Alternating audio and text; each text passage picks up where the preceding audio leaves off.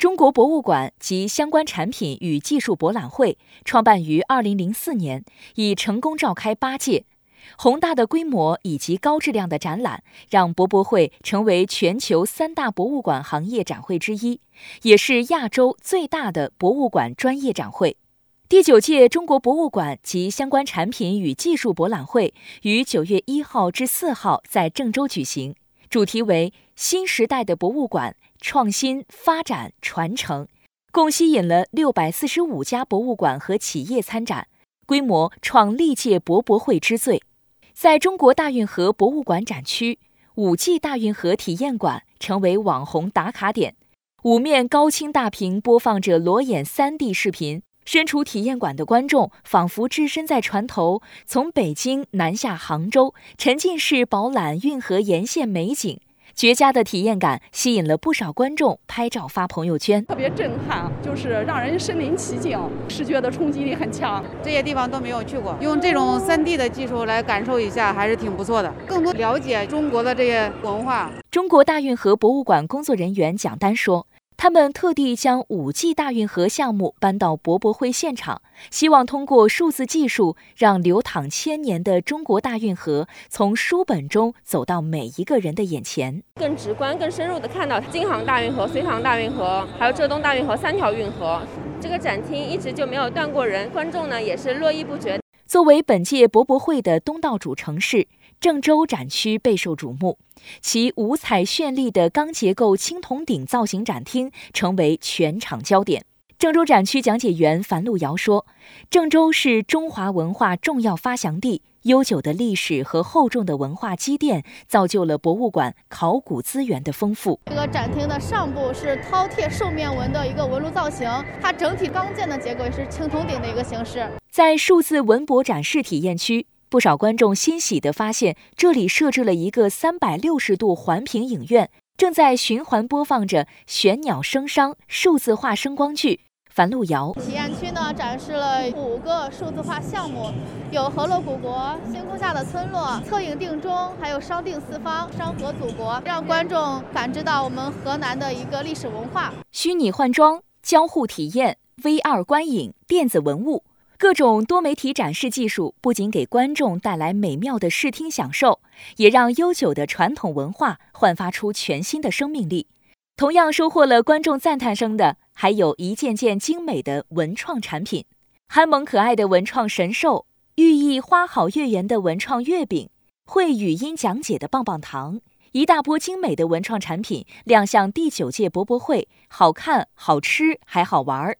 故宫博物院文化产业管理处宣传推广科科长王佳静说：“他们这次带来了爆款文创口红，以及《清明上河图》《海错图》《千里江山图》等明星文创产品，共一百七十九种。我们所有的文创产品全部都是有实用性的，比方说《清明上河图》的是儿童立体书，小朋友一边学知识和一边动手。”在中国国家博物馆展区，文创食品展台前围满了人，巧克力。桃酒、冰淇淋、普洱茶等美食均和传统文化进行了巧妙结合。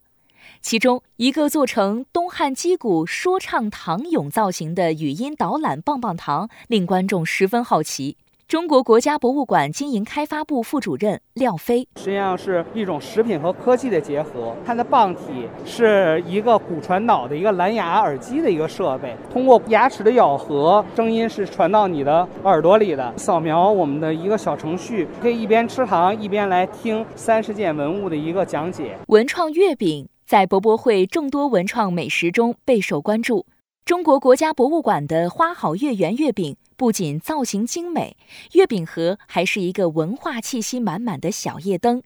开展当天就被观众抢购一空。廖飞说：“文化 IP 加美食，能让更多人爱上舌尖上的文物。民以食为天，食品能够更好的让人们来去接受传统文化的，对于传统文化的传播也好，或者是一些文物的故事的传播也好，更便利。”如果说各色文创食品收获了一票吃货的心，那北京鲁迅博物馆的文创产品则被以学生为主的年轻群体追捧。印有《新青年》封面的帆布包、鲁迅亲手设计封面的笔记本、鲁迅名言贴纸、鲁迅漫画头像徽章，这些文化味儿十足的产品让人爱不释手。北京鲁迅博物馆、北京新文化运动纪念馆文创产品负责人张文杰说：“希望通过文创产品，让更多人关注这段历史。突出宣传的是鲁迅的文化精神。这些产品呢，就以文具类的偏多，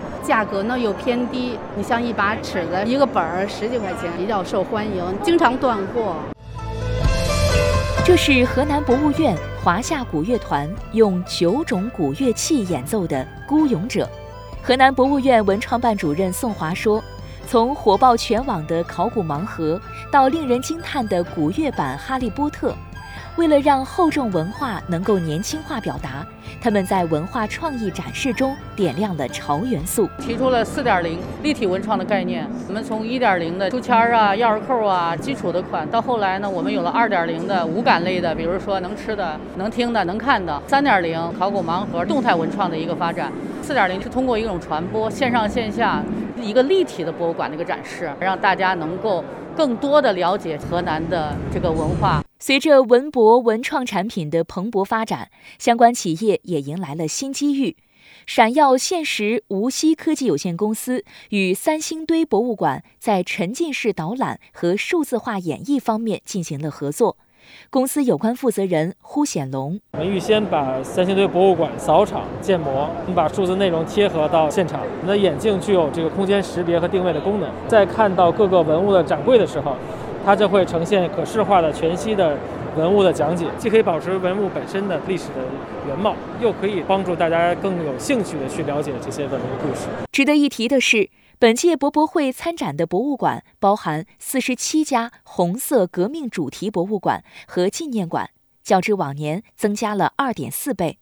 在中国人民革命军事博物馆展区内，手拿博博会护照等待盖章的市民排起了长队。一众孩子围着歼二零等中国先进的军事装备模型，了解学习中国军事发展历程。